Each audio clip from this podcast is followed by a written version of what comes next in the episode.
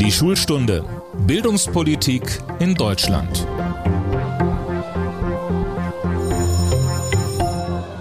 Hallo zu unserem Podcast Die Schulstunde. Mein Name ist Tobias Peter und ich arbeite im Hauptstadtbüro des Redaktionsnetzwerks Deutschland. Ich bin gelernter Zeitungsjournalist und darf hier jede Folge ein bisschen mehr dazu lernen, wie man so einen Podcast eigentlich moderiert. Dazu habe ich für diese Folge ein sehr passendes Thema ausgesucht, nämlich das Thema lebenslanges Lernen. Und ich freue mich, dass wir auch für diese Folge einen hochkarätigen Trainingspartner für mich gefunden haben. Noch dazu einen, der beruflich von unserem Thema viel versteht. Die Rede ist von Bundesarbeitsminister Hubertus Heil. Herzlich willkommen, Herr Heil. Hallo, Herr Peter, grüße Sie. Herr Heil, Sie sind als Arbeitsminister mit dafür zuständig, Bedingungen zu schaffen, die Menschen lebenslanges Lernen erleichtern. Gleichzeitig ist lebenslanges Lernen ein Thema, das auch einen Politiker wie Sie ganz persönlich betrifft. Als ich Sie kennengelernt habe, da haben viele gesagt, wenn die SPD mal wieder den Bundesbildungsminister stellen sollte, dann müsste das Hubertus Heil sein. Geworden sind Sie dann nach den Koalitionsverhandlungen urplötzlich, gewissermaßen über Nacht, Bundesminister für Arbeit und Soziales. Wie lange braucht man, um sich in so ein Ministerium einzuarbeiten? Also zum einen war es sehr hilfreich, dass ich früher sowohl Bildungspolitik gemacht habe als auch Wirtschaftspolitik. Das ist schon ein ganz gutes Rüstzeug auch für einen Arbeitsminister, weil es ziemlich viel Zusammenhänge gibt. Aber trotzdem musste ich natürlich das Ministerium kennenlernen, die Abläufe hier und mich in Themen auch einarbeiten. Und ich habe immer wieder in meiner politischen Laufbahn, wenn ich Neues angefangen habe, äh, mir erstmal die Zeit genommen, mich auch mit ein paar Leuten zusammenzuhocken aus Wissenschaft und Praxis, ähm, die mir auch Fakten mitgegeben haben. Also das heißt, ich finde, wenn Politiker immer von lebenslangem oder ich sage lieber lebensbegleitendem Lernen reden, ähm, dann sollten sie bei sich selbst damit nicht aufhören. Zu den Themen Ihres Ministeriums gehört auch die Rentenpolitik. Als ich mal angefangen habe, über Rentenpolitik zu schreiben, hatte ich immer wahnsinnig Angst, den Begriff Rentenniveau oder irgendeinen anderen Fachbegriff falsch zu verwenden. Ging Ihnen das auch so? Ja, also es gibt gerade bei diesem Begriff unglaublich viele Messverständnisse. Beim Thema Rentenniveau glauben immer viele, das ist 48 ähm, Prozent vom letzten Netto. Man kann aber grob sagen, es äh, beschreibt das Verhältnis von Lohn äh, zur Rentenentwicklung und Rentenerhöhung. Das heißt, ähm, ich habe versucht, Begriffe kritisch zu hinterfragen. Man hat nur als Minister äh, das Privileg, dass da ganz, ganz viele schlaue Menschen in den Fachabteilungen eines Ministeriums sind. Und da muss man einfach, wenn man äh, nicht weiß, auch nachfragen. Und man muss übrigens, wenn man kommuniziert, das wissen Sie als Journalist besser, da können wir was von Ihnen lernen, dass man manchmal Begriffe erklären muss. Also mir hat mal ein Journalist gesagt, wenn er Kairo schreibt, dann sagt er mal Kairo, die Hauptstadt von Ägypten, um zu erklären, was Kairo ist. Also in dem Beispiel, ich glaube, dass wir nicht nur Begriffe verwenden müssen, sondern wir müssen sie verstehen oder versuchen zu verstehen und auch so kommunizieren, dass auch Nicht-Fachleute das verstehen. Der Titel unserer heutigen Folge lautet Muss ich lebenslang lernen, Herr Heil? Wie lautet Ihre Antwort, wenn ein heute 16-Jähriger Ihnen diese Frage stellen würde? Eindeutig ja. Äh, eine Ausbildung ist nach wie vor eine Eintrittskarte in ein Erwerbsleben. Ich sehe das ein bisschen in den Statistiken. Und zwar im Negativen. Zwei Drittel der Menschen, die langzeitarbeitslos sind, also arbeitssuchend langzeitarbeitslos sind, haben keine abgeschlossene Berufsausbildung. Das heißt, eine berufliche Ausbildung oder auch ein Studium ist eine Voraussetzung dafür, einzutreten, um nicht dauerhaft nur mal in prekäre Arbeit zu kommen. Aber ist es keine Garantie mehr. Der Wandel von Wirtschaft und Arbeitswelt ist rasant, gerade in den ähm, nächsten Jahren, Stichwort Digitalisierung, aber auch Umbau der Industriegesellschaft. Und mein Ziel ist, dass die Beschäftigten von heute die Arbeit von morgen also machen. Und dazu muss man sich offen halten. Und deshalb würde ich jedem 16-Jährigen sagen, ähm, halte ich offen und begreife deine Ausbildung nicht nur als Wissensvermittlung, sondern auch immer noch als ein Stück Persönlichkeitsentwicklung. Der große Reformpädagoge Hartmut von Hentig hat mal gesagt, der Sinn von Bildung sei Sachen klären und Menschen stärken. Ich finde das übrigens die schönste Definition. Wissen veraltet, will ich damit sagen, ähm, auch im beruflichen Leben. Aber die Fähigkeit dazu zu lernen, die kann man auch in der Ausbildung gut lernen, damit man später sich offen hält geht nicht gleichzeitig ein elementares Sicherheitsgefühl verloren, wenn sie jungen Menschen sagen müssen, deine Ausbildung, dein Studium ist in einigen Jahren womöglich gar nicht mehr das wert, was du dir mal gedacht hast. Ja, man darf das nicht mit drohender Perspektive kommunizieren. Also ich, deshalb habe ich Probleme mit dem Begriff lebenslanges Lernen. Das klingt für einige wie Knast. Ähm, und Tatsache ist auch, wenn wir uns ähm, das genauer angucken, dass viele Menschen, die im Leben mal negative Bildungserlebnisse gehabt haben, unterproportional zur Weiterbildung neigen. Die, die Glück hatten und das gut hingekriegt haben oder fleißig waren, was auch immer, also die ein positives Bildungserlebnis in frühen Jahren hatten, die nehmen Weiterbildung mehr in Anspruch. Obwohl diejenigen, die keinen leichten Start hatten, es mehr brauchen. Und deshalb, ich will Mut machen ähm, und ich will sagen, es geht um Chancen und Schutz im Wandel. Wir können dir nicht garantieren, dass deine Ausbildung ein Leben lang hält.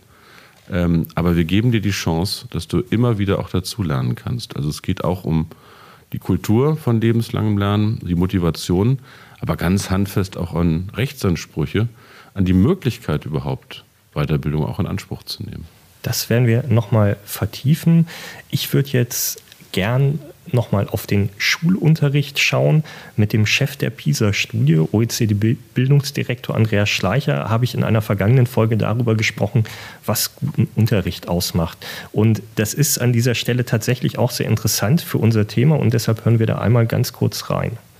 Ich glaube, man muss lernen, dass Bildung kein Ort ist, sondern eine Aktivität und dass äh, wir die Zukunft uns immer wieder überraschen wird. Dass es eben äh, wichtig ist, äh, neue Technologien äh, wirksamer in das Unterrichtsgeschehen zu integrieren. Vor allen Dingen aber, dass sich die Aufgabe der Lehrkräfte verändert. Ne? Es geht eben nicht mehr vorwiegend über Wissensvermittlung. Ne? Das kann Technologie heute schon ganz gut, sondern als Lehrer, Lehrkraft von heute von morgen müssen Sie ein guter Coach sein, ein guter Mentor.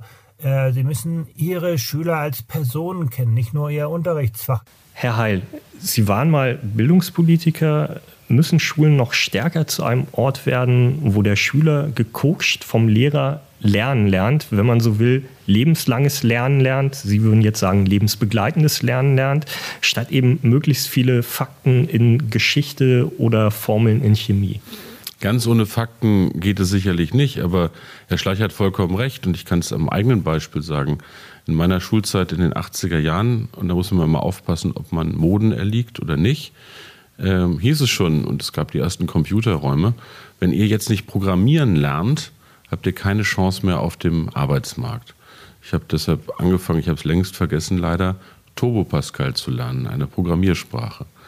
Ähm, später gab es dann Benutzeroberflächen, ich brauchte es nicht. Heute heißt es wieder, Coding lernen ist ganz, ganz wichtig. Also es geht schon auch um ein paar Fähigkeiten. Aber im Kern geht es darum, erstmal Lust und Neugier zu machen ähm, und auch Erfolgserlebnisse in der Bildung zu haben, zu motivieren, im Team zu arbeiten, sich Dinge zu erschließen, Methoden zu lernen, dazu zu lernen.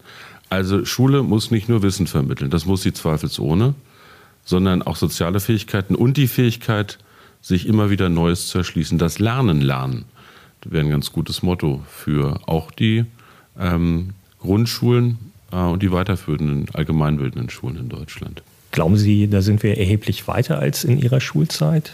Wir sind weitergekommen. Also wenn ich meine alte Schule, meine Heimat in Peine äh, besuche, dann muss ich sagen, es ist eine weit bessere Schule als in meiner Schulzeit. Es gibt ja viele, die ihre Schulzeit immer verklären.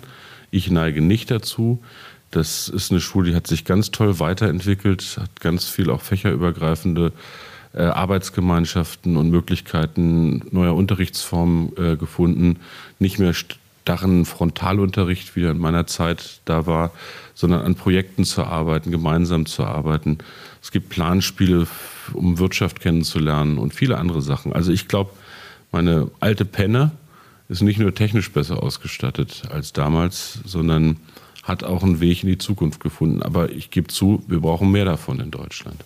Also am Ziel angekommen sind wir da noch nicht. Es ist vermutlich auch sehr unterschiedlich bei unterschiedlichen Schulen. Absolut. Und das ist etwas, was mich umtreibt, weil die Ungerechtigkeit, dass soziale Herkunft oder die Frage, an welche Schule man so gekommen ist, über die Bildungs- und Lebenschancen von Kindern und Jugendlichen entscheidet und nicht Talent und Leistung, das sich entfalten kann. Das bleibt ähm, eine Ungerechtigkeit, es ist aber auch ökonomisch wenn man das mal nur ökonomistisch betrachten würde, gefährlich, weil in Deutschland wir erleben werden ab 2025, dass am Arbeitsmarkt viele in Rente gehen werden, geburtenstarke Jahrgänge. Da wären wir wieder beim Rentenniveau. Zum Beispiel, aber wir wären auch bei der Frage, wie gehen wir eigentlich mit den kostbaren ähm, Schatz junger Leute um? Ich meine, wir reden über Fachkräftemangel in Deutschland und haben 50.000 Kinder und Jugendliche, die Jahr für Jahr die Schule verlassen ohne Schulabschluss. Äh, wir reden über Fachkräftemangel und haben 1,3 Millionen Menschen zwischen 20 und 30 ohne berufliche Erstausbildung. Da müssen wir ansetzen, um möglichst jedem jungen Mann, jeder jungen Frau eine Chance für ein selbstbestimmtes Leben zu öffnen. Jetzt wollen wir gleichzeitig auch mal auf denjenigen schauen, der es noch schwerer hat als der 16-Jährige.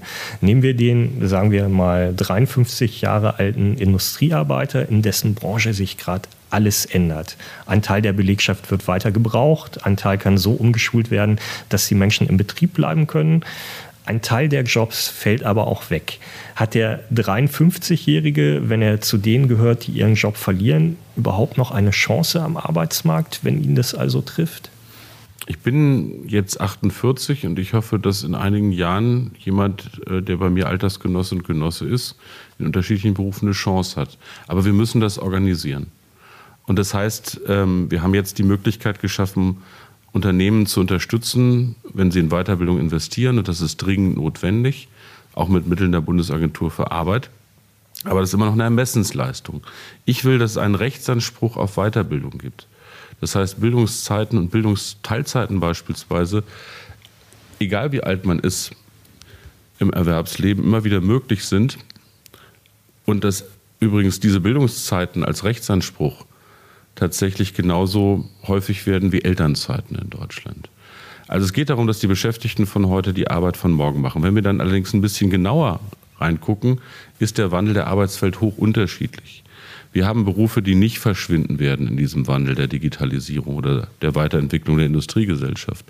Da geht es äh, um Jobs, äh, bei denen trotzdem Weiterbildung notwendig ist, um Neues zu lernen. Ich erlebe das in einem Unternehmen meines Wahlkreises, ein Ingenieursdienstleister, die IAV in Gifhorn. 3000, jetzt 4000 Ingenieure und Techniker. Für mich immer so ein Beispiel für die Zukunft der Arbeit, ein industriebezogener Dienstleister. Gut ausgebildete Leute, wie gesagt, Ingenieure und Techniker. Und selbst die, weil sie sehr stark auf den Verbrennungsmotor orientiert waren, brauchen jetzt Weiterbildung und Qualifizierung. Das macht das Unternehmen übrigens auch, weil sie Softwareingenieure ähm, rar immer so schwierig nach Gifhorn schafft, äh, bildet sie die eigenen Leute weiter. Es gibt andere Bereiche, da wird Arbeit äh, und werden Jobs verschwinden. Wir erleben das gerade bei Handel, Banken und Versicherungen, die Digitalisierung rasant ähm, voranschreitet.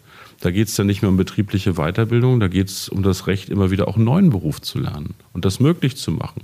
Und das nicht nur mit 25 oder 30, sondern im Zweifelsfall auch mit 50. Und es gibt den Bereich, in dem wird die Nachfrage nach menschlicher Arbeit nicht nur nicht weniger, sondern mehr. Die sozialen Dienstleistungsberufe, Gesundheit, Pflege, Bildung. In diesen Berufen ähm, kann übrigens äh, Qualifizierung und Weiterbildung auch Mittel des beruflichen Aufstiegs sein, um zum Beispiel von der Pflegehelferin zur qualifizierten Pflegekraft zu werden. Deshalb, lange Rede, kurzer Sinn, ich will, dass wir den Weg in die Weiterbildungsrepublik gehen, dass wir die Bundesagentur für Arbeit weiterentwickeln zu einer Bundesagentur für Arbeit und Qualifizierung, dass es für jeden Rechtsansprüche gibt, damit wir durch Qualifizierung Arbeitslosigkeit im Wandel verhindern, bevor sie entsteht. Gehen wir das vielleicht noch mal Stück für Stück durch. Sie sagen, wenn die SPD die nächste Regierung anführt, dann bekomme ich auch als 53-Jähriger, auch als 55-Jähriger das Recht, wirklich nochmal einen komplett neuen Beruf zu erlernen und dabei eine Förderung zu bekommen, weil sonst kann ich mir das ja gar nicht leisten. Genau so ist es. Äh, und das hat den Hintergrund, auch einen wissenschaftlichen Hintergrund, dass uns die OECD vor kurzem mal begutachtet hat. Nicht nur was unsere Schulsysteme betrifft, mit Herrn Schleicher werden wir regelmäßig von der OECD äh, mit Hinweisen versehen, sondern die haben sich mal die Weiterbildung in Deutschland angeguckt. Und weil die von der OECD höfliche Menschen sind, haben sie gesagt, ihr seid auf dem richtigen Weg. Wir haben äh, eine nationale Weiterbildungsstrategie, Bund, Länder, Wirtschaft, Gewerkschaften sind dabei, äh, ich auch. Und wir haben erste Schritte gemacht mit dem Arbeit von Morgen Gesetz und mit dem Qualifizierungschancengesetz, um auch staatliche Impulse zu geben für Weiterbildungsinvestitionen. Aber dann hat die OECD gesagt, ihr seid auf dem Weg und eigentlich, weil sie höflich sind, meinten sie, ihr müsst euch dringend beeilen in Deutschland. Wir haben 16 verschiedene Weiterbildungsgesetze. Österreich und die Schweiz, auch föderale Länder, haben einen Rechtsrahmen. Und richtig ist, in unserem Programm für die Zukunft, für das Olaf Scholz steht, äh, haben wir den Rechtsanspruch, immer wieder, wenn es im Leben notwendig ist, auch im höheren Alter, obwohl ich 53 echt noch nicht für alt halte. Das habe ich mal mit 18 gedacht, dass man da alt ist, aber das verschiebt sich mit dem eigenen Horizont, wieder einen neuen Job lernen zu können und dabei Unterstützung zu bekommen, auch materiell über die Runden zu kommen.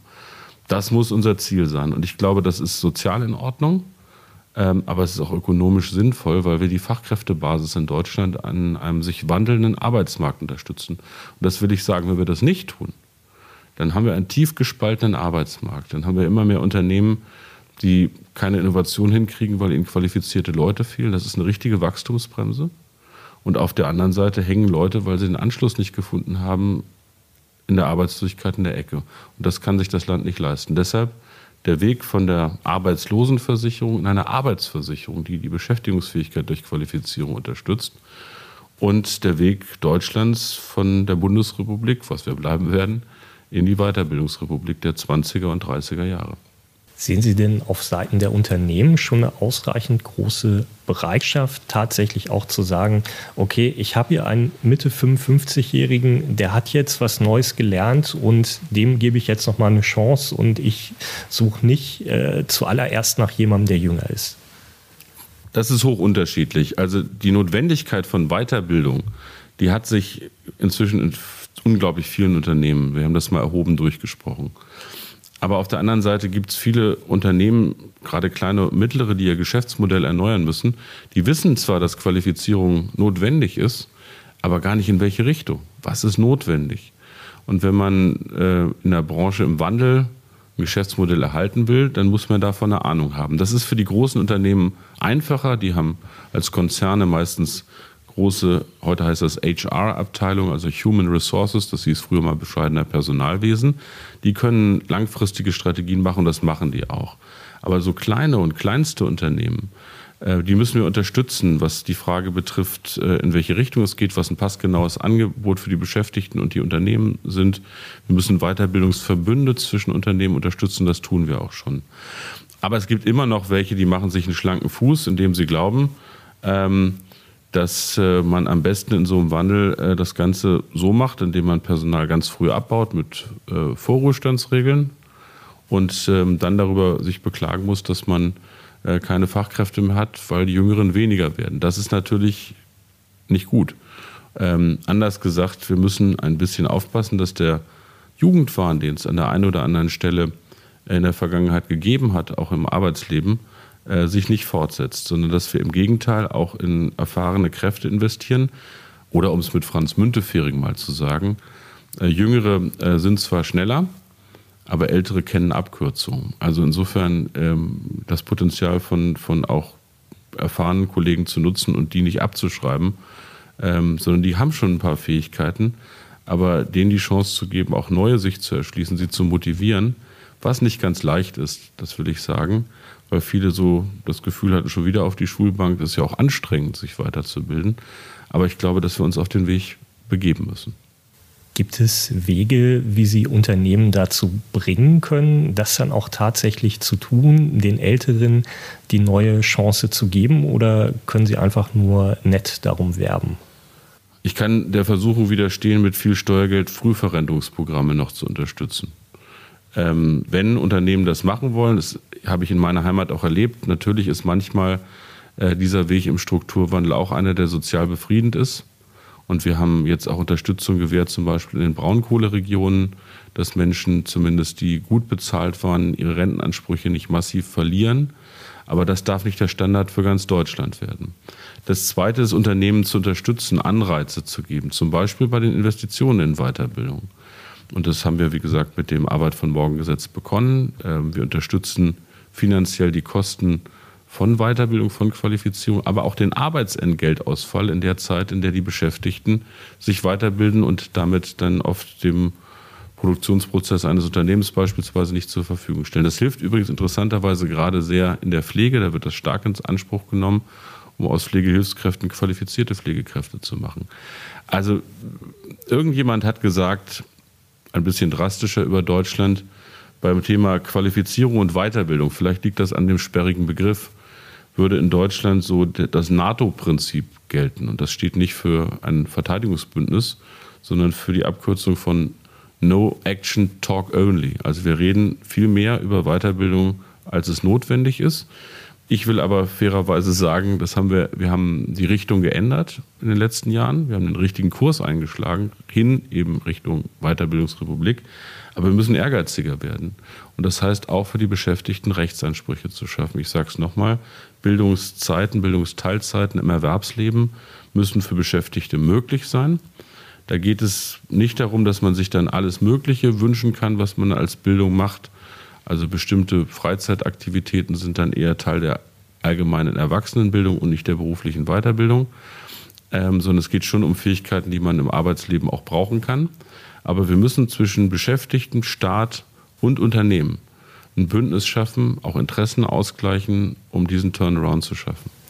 Gibt es irgendeine Form von Idee, von Lösung, zumindest Übergangslösung für das Problem, dass der neue Job unter Umständen viel schlechter bezahlt ist als der alte? Das ist ja, wenn jemand aus der Industrie rausgehen muss, oft der Fall. Oder sagen Sie, das ist am Ende ein Lebensrisiko, mit dem wir alle klarkommen müssen? Also da darf man sich nicht so einfach machen. Wenn jemand äh, als Industriefacharbeiterin zum Beispiel gearbeitet hat, äh, zu glauben, dass der dann automatisch zur Pflegekraft werden kann, das ist schon ein bisschen simpel. Das wird es auch mal geben in bestimmten Bereichen, aber manchmal ist es so, dass Menschen, wenn ein Beruf wegfällt, eher sozusagen in verwandten Berufen Weiterbildungschancen suchen. Also wenn sie im Dienstleistungsbereich haben, in anderen Dienstleistungsbereichen arbeiten. Ähm, aber andersrum wird ein Schuh draus. Wer sagt denn, dass zum Beispiel Dienstleistungsberufe immer schlechter bezahlt sein müssen? Vielleicht müssen wir einfach dafür sorgen, dass der Mindestlohn auch mal steigt und dass es auch in solchen Dienstleistungsberufen für Männer und Frauen, das ist nämlich auch ein Geschlechterthema, ähm, mehr Tarifbindung und örtliche Tariflöhne gibt. Ich glaube, dass das notwendig ist, um die Attraktivität solcher Berufe und im Zweifelsfall auch um die Bereitschaft, einen solchen neuen Beruf zu lernen, zu unterstützen. Gibt es denn Möglichkeiten, zumindest bei größeren Unternehmen, die auch dahingehend zu committen, dass die ein bisschen finanziellen Ausgleich eben noch mittragen bei Leuten, die dann in einen anderen Bereich gehen und unter Umständen halt eben doch deutlich weniger verdienen? Ja, es gibt solche Verantwortung. Es gibt auch ein Instrument dafür. Ähm, ich habe ja vorhin darüber gesprochen und das muss man unterscheiden, dass es das Instrument gibt, ähm, das Arbeit von Morgensgesetz eines sogenannten Transformationszuschusses in betriebliche Weiterbildung, um die Beschäftigten im Betrieb zu halten. Aber wir haben auch ein Instrument, wenn dann doch Personal abgebaut wird, neue berufliche Perspektiven und Anschlüsse zu ermöglichen. Das sind die sogenannten Transfergesellschaften. An denen müssen sich die Unternehmen selbst ähm, beteiligen finanziell. Wir können das mit Transfer Kurzarbeitergeld der Bundesagentur für Arbeit unterstützen. Und wir haben äh, das Gesetz so geändert, dass das unabhängig von Alter und Vorqualifikation möglich ist. Also es geht darum, dass die Leute nicht anschlussfrei, wenn sowas dann doch stattfindet, äh, da sind, sondern dass sich neuberuflich auch durch Weiterbildung in solchen Transfergesellschaften eine Zeit äh, weiterbilden können.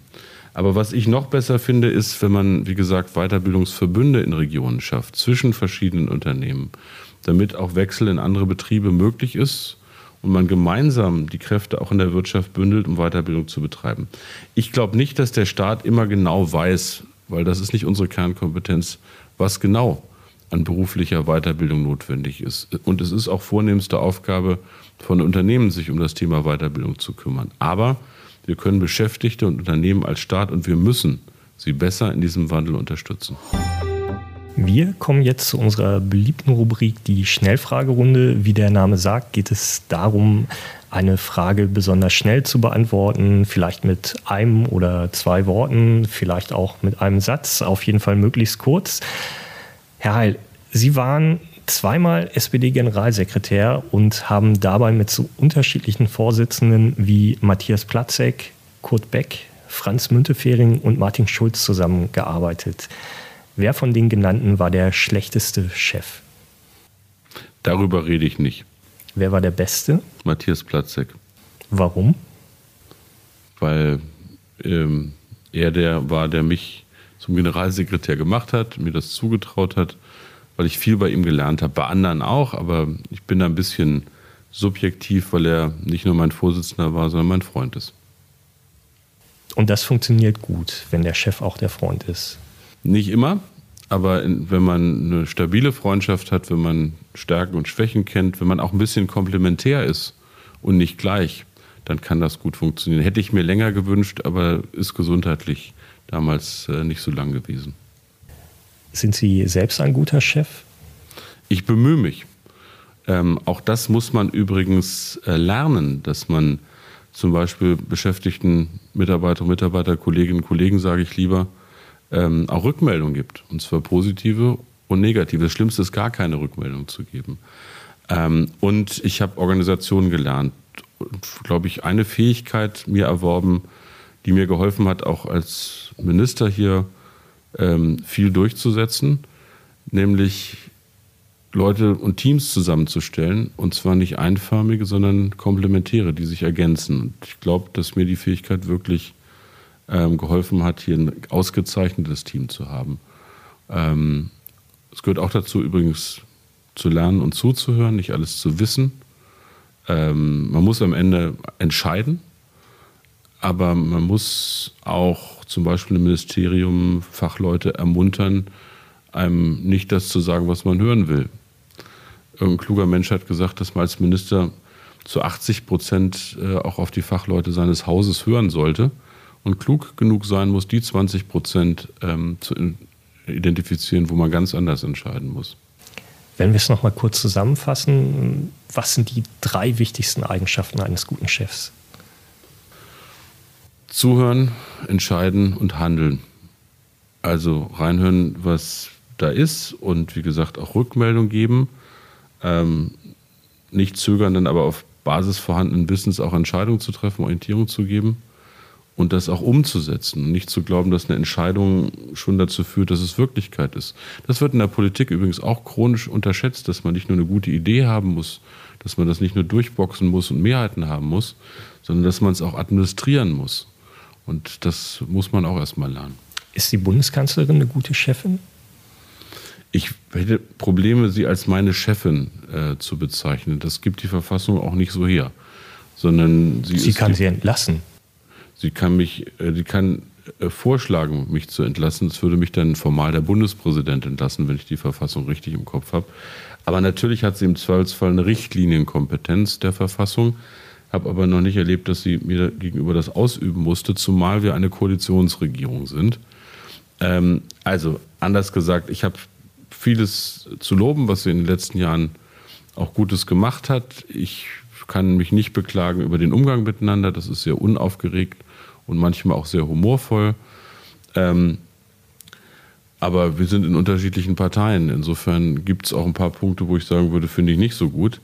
Aber in der Bundesregierung gilt nicht so ein Chefprinzip, sondern nach Verfassung in der Regel das sogenannte Ressortprinzip. Und da steht auch im Grundgesetz, dass Ministerinnen und Minister ähm, ihre äh, Verantwortungsbereiche, ihre Ministerien in eigener Verantwortung führen. Und das finde ich auch ganz gut so. Wir kommen jetzt zu unserer beliebten Rubrik Kopfrechnen mit Hubertus Heil. Oh Gott. Ich habe aus verschiedenen Quellen gehört, dass äh, Mathe definitiv nicht Ihr Lieblingsfach war. Nein, und deswegen machen wir das natürlich nicht. Das ist lieb von Ihnen. Ich habe ich hab schon Sorge gehabt. Also erstens die Quelle, um das den Zuhörern, Zuhörern zu dekouvrieren, war ich selbst. Ich habe das zugegeben. Mathe war mein schulischer Horror bitte keine politischen ähm, Analogien machen, der kann nicht rechnen. Aber so in Prüfungssituationen, wenn ich schon das Wort Mathe höre, kann ich einen Anfall von akuter Dyskalkulie bekommen. Und gut, dass wir das heute vermieden haben, Herr Peter. Ich hätte die Quelle jetzt natürlich nie genannt, aber wir kommen zu unserer beliebten Rubrik Das persönliche Schulerlebnis. Herr Minister, welcher Schülertypus waren Sie? War's, waren Sie A, der Klassensprecher, B, der Hinterbänkler, C, der Streber oder D, der Klassenclown?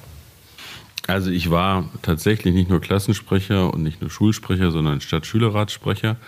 Aber wenn Sie meine schulischen Leistungen ansprechen, würde ich sagen, ich war ein Schwerpunktschüler. Was ist das? Ich habe in einigen Bereichen, glaube ich, ähm,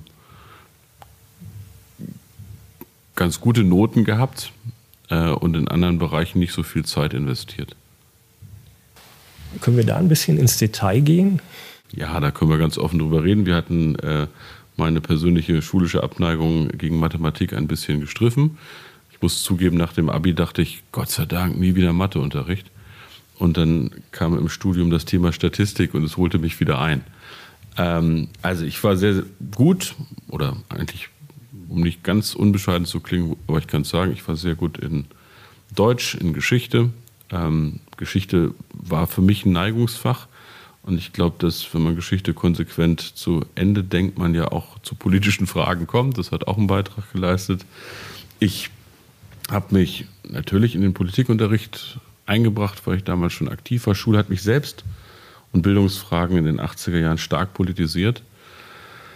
Aber es gibt wahrscheinlich ein paar Lehrer, die alle noch leben, äh, die Ihnen auch Geschichten erzählen können, wo ich mich nicht so kräftig bemüht habe, weil neben Politik ich in dem jugendlichen Alter auch noch ganz andere Interessen hatte, die ich auch ausgelebt habe, ähm, die man so als junger Mensch so hat. Also Sie haben gefeiert.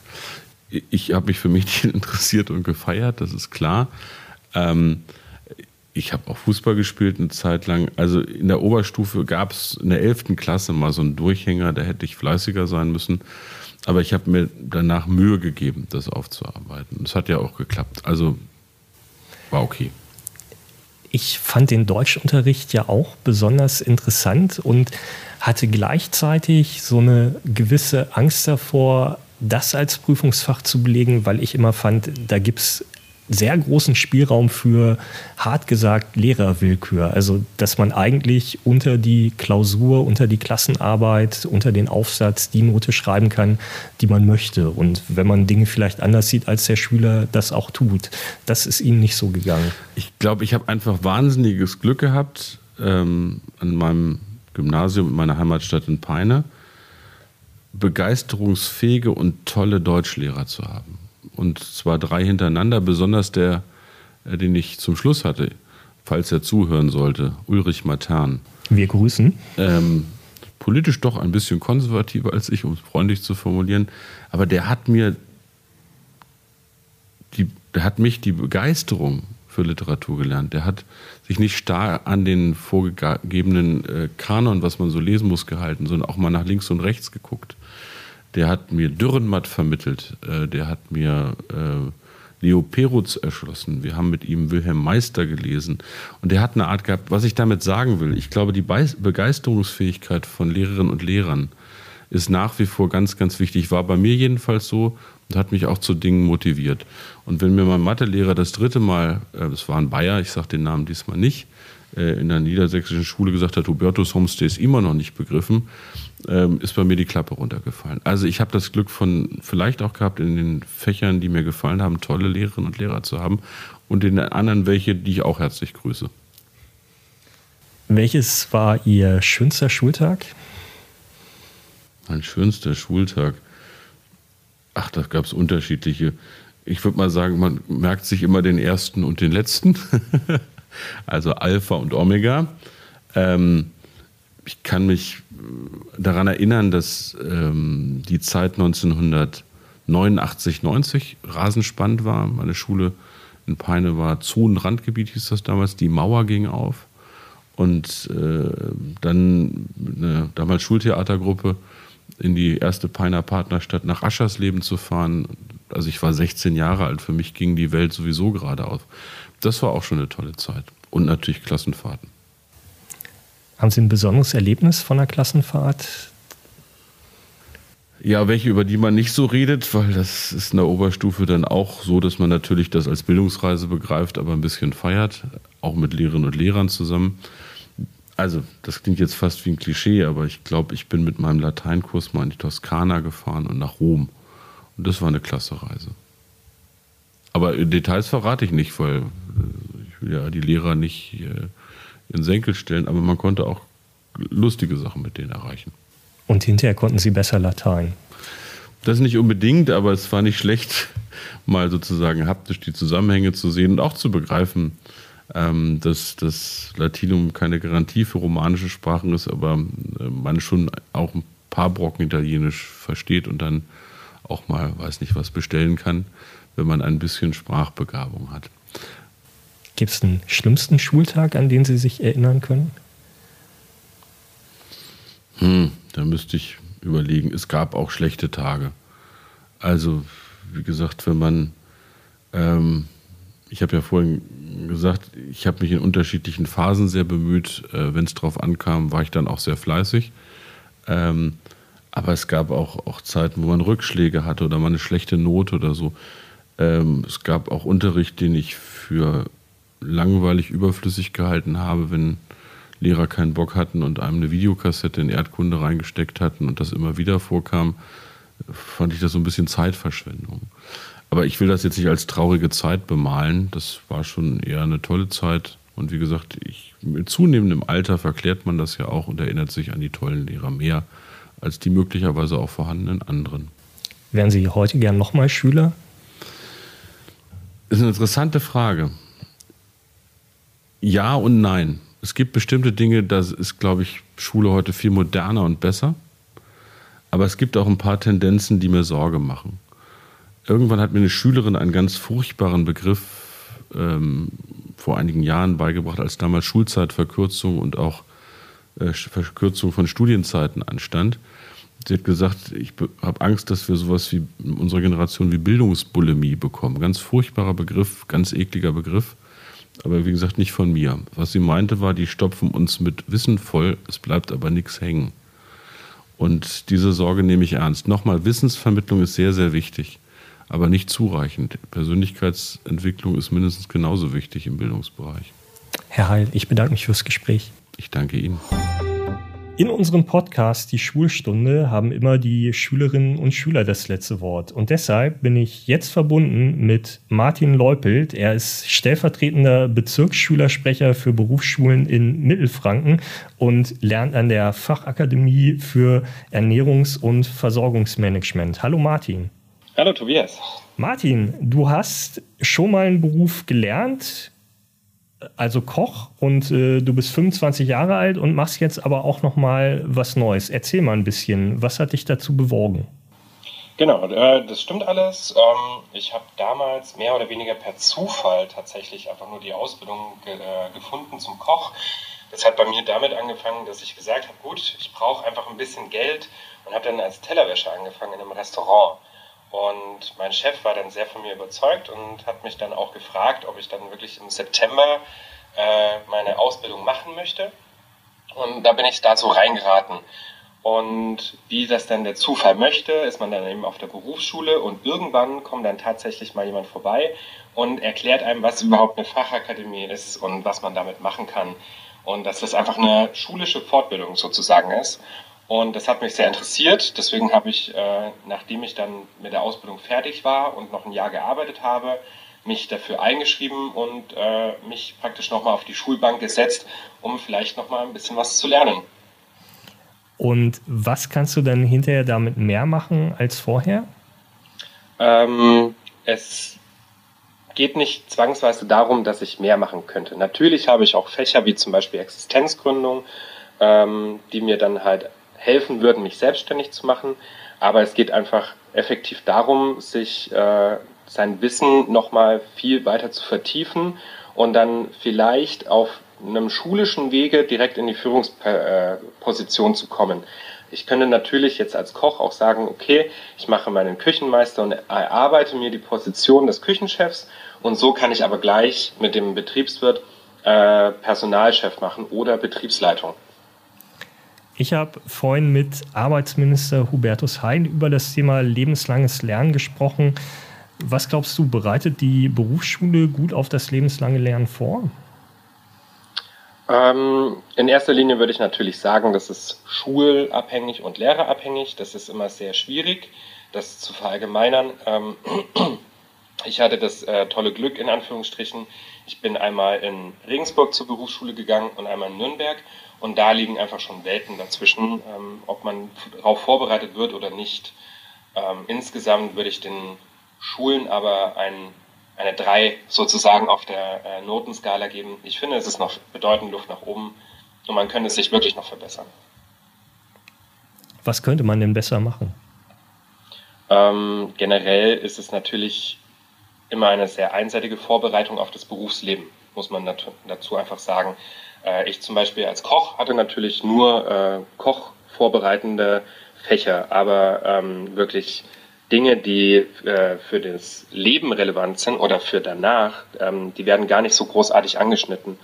Ähm, natürlich muss man auch sagen, dass da ein Stück weit auch die Ausstattung der Schule dazu kommt, ob das auf dem neuesten Stand ist. Kann ich überhaupt äh, weiterführend lernen, wenn ich jetzt sage, okay, ähm, angenommen, da steht ein Herd in der Küche, in der Berufsschule für Köche, der ist aus äh, 1960. Das ist einfach nicht mehr zeitgemäß und das kann mich persönlich ja gar nicht darauf vorbereiten, zukünftig äh, mich fortbilden zu wollen, weil mir allein schon da der Spaß genommen wird. Glaubst du, du wirst dein ganzes Leben lang beruflich mit Ernährung zu tun haben oder machst du vielleicht noch mal was ganz anderes? Doch, ich würde schon sagen, äh, ich mag die, diesen Bereich Ernährung. Ich arbeite einfach gerne darin. Ähm, hat man ja, also habe ich jetzt auch persönlich gemerkt, nachdem ich jetzt äh, vom Kochsein sozusagen mich ein bisschen losgelöst habe, bleibe ich trotzdem in der gastronomischen, äh, im gastronomischen Bereich und da habe ich auch einfach Spaß dran. Ähm, ich koche für mein Leben gerne. Ähm, ich möchte nur vielleicht nicht mehr die Arbeitszeiten eines Kochs haben. das kann ich verstehen. Was sagst du denn? Lebenslanges Lernen, macht dir das Angst oder freust du dich drauf? Nee, also tatsächlich würde ich eher sagen, ich freue mich drauf, weil ich finde, das ist einfach eine sehr schöne Möglichkeit, ähm, dass man immer Vollgas im Leben kann, äh, im Leben geben kann und dass man da einfach äh, sich immer weiterbildet und vielleicht tausend neue Dinge lernt. Man muss es ja nicht mal nur aufs Berufsleben beziehen, sondern man kann es ja lebenslang lernen, kann man auf jeden Bereich und jeden Aspekt beziehen. Und das ist eigentlich das Schöne daran, dass man nie äh, stagniert, sondern die eigene Möglichkeit für sich selbst hat, sich fortzubilden. Martin, ich bedanke mich ganz herzlich fürs Gespräch. Dankeschön. Ich bedanke mich auch. Das war's mal wieder mit unserem Podcast Die Schulstunde. Hören Sie beim nächsten Mal wieder rein. Es gibt jedes Mal etwas Neues dazu zu lernen in diesem Podcast, im Zweifel lebenslang. Deshalb bleiben Sie uns treu. Ich würde mich freuen und tschüss.